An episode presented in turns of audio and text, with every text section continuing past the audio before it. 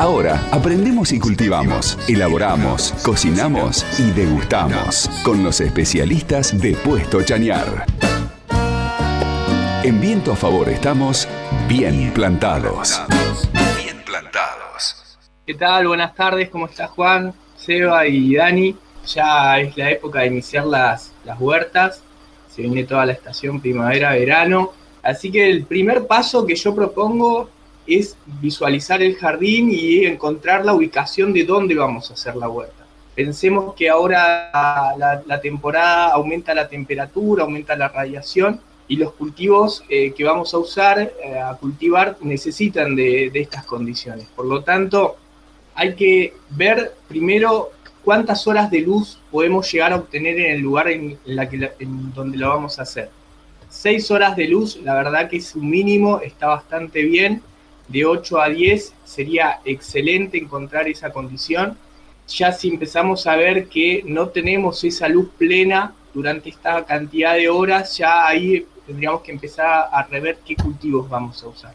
Otra de las condiciones que tendríamos que tener en cuenta es la orientación de la huerta, hacia dónde la voy a, a orientar acá hay que, la teoría nos dice, y también la práctica, que hay que orientarla en dirección norte. ¿Por qué? Porque el sol sale del este, se esconde en el oeste, por lo tanto, así aprovechamos la mayor radiación del sol, inclusive podemos hacer el menor sombreo eh, entre cultivos, así que está bien visualizar hacia dónde la vamos a orientar.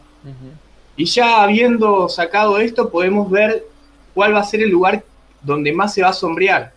Y ahí, en ese lugar va a ser donde eh, vamos a, instalar el compost o la lombricompostera, que en huertas orgánicas o huertas agroecológicas, planificar dónde vamos a dejar el compost es importante porque básicamente es el corazón de la huerta. Ahí vamos a tener que meter todos los restos de la huerta, restos de la cocina, todo bueno material que, venga de origen eh, orgánico, vegetal o animal y empezar a compostarlo porque una vez que lo cosechemos lo vamos a utilizar nuevamente en la huerta para nutrir nuestro suelo, para irlo mejorando. Así que ese es un primer paso, antes de hacer nada. El segundo paso sería ubicar la fuente de agua. La fuente de agua debería estar lo más cerca posible de la huerta. Acá lo que también podemos ver es cómo vamos a regar. Este, hay distintos riegos, hay riegos por aspersión, también regamos con la manguera, eh, podemos hacer algún riego por manto.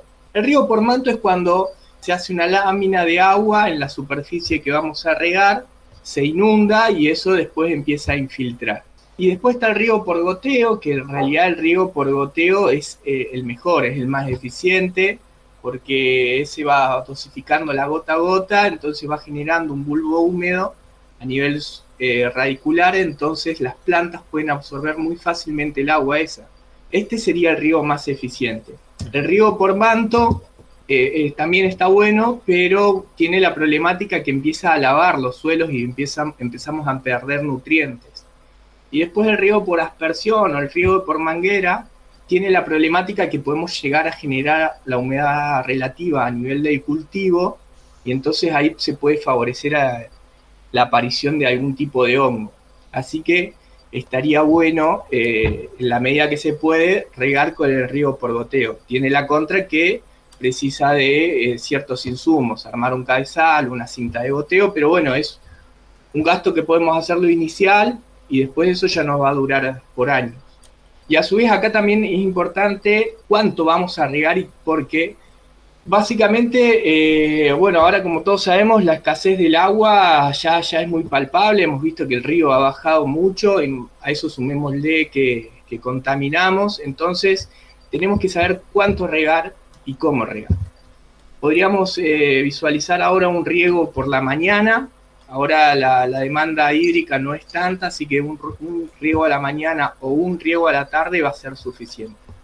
En la medida que empiezan a crecer los cultivos, la demanda hídrica aumenta y ahí sí ya empezar a ver si podemos aumentar la frecuencia de riego, hacer riegos cortos este, y, muy frecuentes. Si no se puede hacer eso, poder partirlo o a la mañana y a la tarde.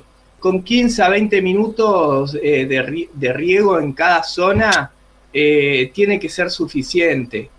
Así que hasta ahí ya tenemos los primeros dos pasos, que sería la ubicación de la huerta y contemplar que, la fuente de agua esté cerca. Bien, sí, antes una recomendación que podría llegar a ser un tercer paso es eh, tratar de contemplar un perímetro.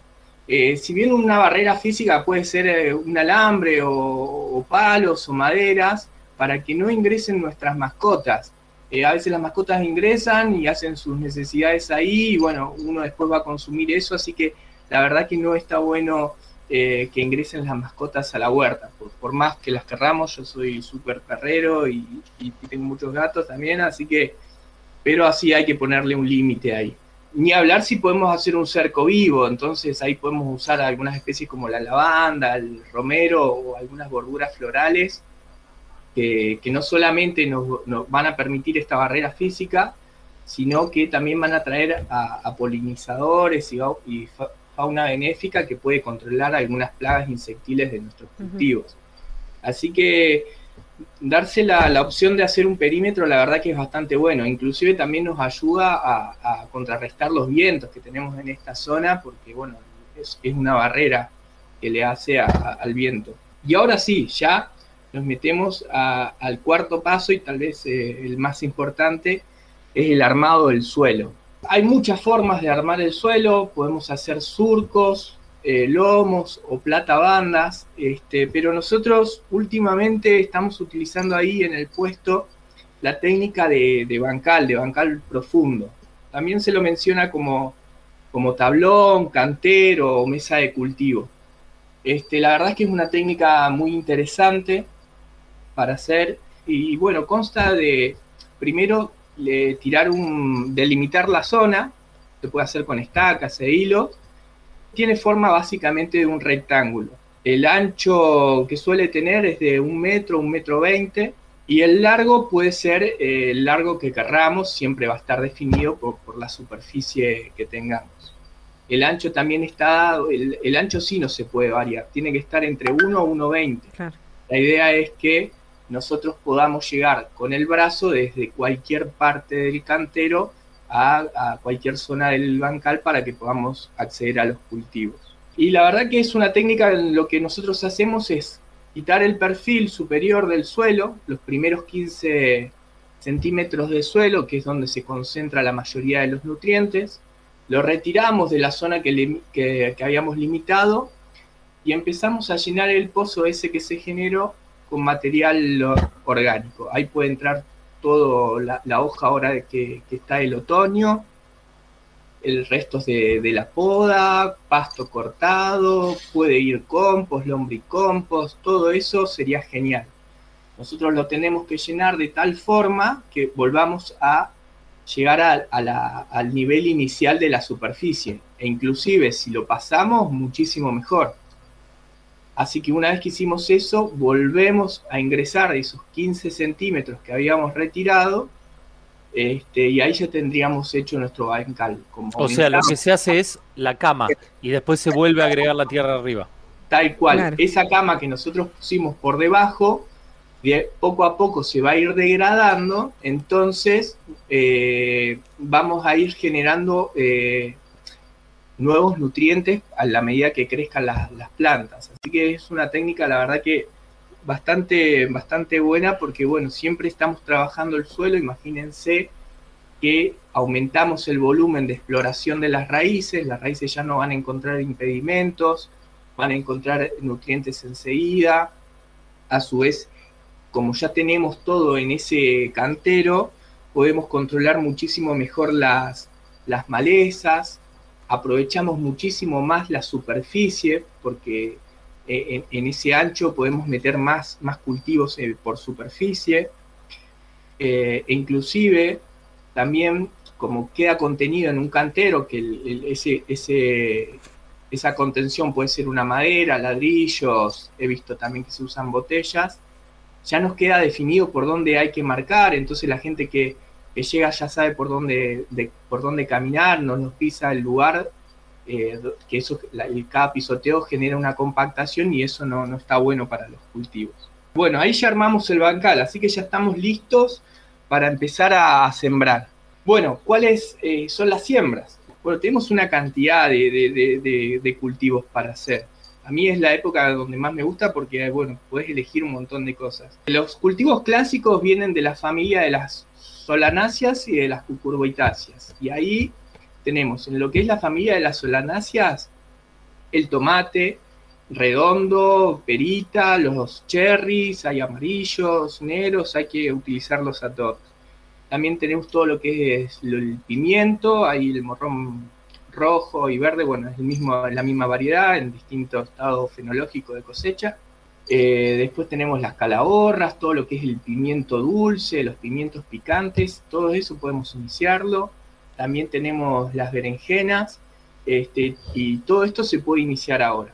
El otro cultivo también tradicional son todo lo que es la curvitácea, y ahí tenemos los zapallos, melones, sandías, bueno, zapallito verde, el zucchini, el pepino, todo eso se puede iniciar ahora.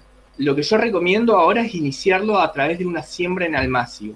La siembra en almacio consta de hacerlo no en el bancal que armamos, sino en una bandeja, que nosotros tenemos, eh, se le dice bandeja de almacio, a una bandeja que tiene unos 50 centímetros de largo por 30 de, de ancho y está dividida en celdas.